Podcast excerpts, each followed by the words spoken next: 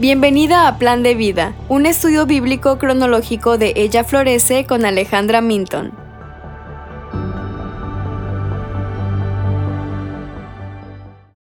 Hoy estaremos viendo los capítulos 28 al 30 de Génesis. ¿Qué está pasando?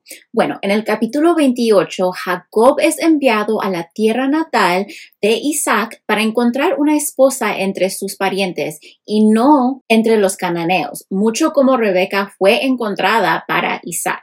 Isaac bendice a Jacob y así es despedido. Mientras tanto, Isaú elige una esposa de la familia de Ismael en su esfuerzo por tratar de gratificar a sus padres, pero esto en realidad aumenta los problemas al tomar esposas paganas. En un sueño, Dios confirma el pacto abrahámico con Jacob. En este sueño, Dios consuela a Jacob ya que está solo en sus viajes, indicando que estaría con él. Jacob ve una escalera en su sueño que conecta el cielo y la tierra con ángeles que suben y bajan. Jacob responde después de tener un encuentro con Dios, ofreciendo una décima parte de sus ganancias como señal de adoración y confianza en Dios. En el capítulo 29, Jacob llega con Labán, su tío, y al ver a Raquel y su hermosura anhela casarse con ella. Labán, el padre de Raquel, está de acuerdo mientras Jacob trabaja para él durante siete años.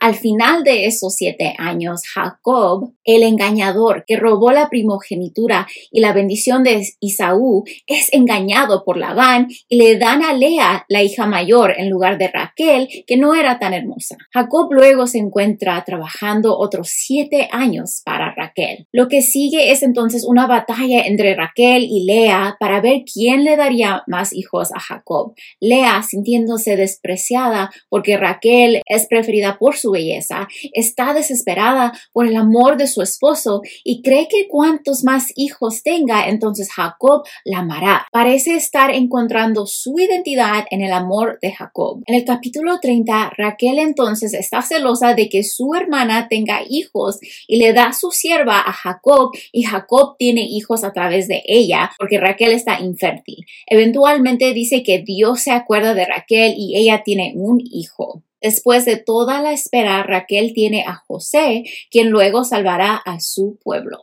De estas mujeres salen las tribus de Israel. Dos a prestar atención es Leví, de donde vendrían los sacerdotes, y Judá, de donde saldría Jesús. ¿Cómo apunta esto al Evangelio? Al igual que Jacob vio en un sueño con una escalera que conecta el cielo y la tierra, Jesús le dice a, Natán en Juan 1.51, también le dijo, en verdad les digo que verán el cielo abierto y a los ángeles de Dios subiendo y, y bajando sobre el Hijo del Hombre. Sin embargo, Jesús es la escalera que conecta a los pecadores con Dios a través de su vida, muerte y resurrección. En eso Dios se acerca a nosotros, de Jacob, en Lea, buscando la amor de Jacob, vemos que ella parece estar encontrando su identidad en él. Ella busca darle un hijo tras otro, esperando que con más hijos Jacob la amara, pero al final se da cuenta de que es el amor de Dios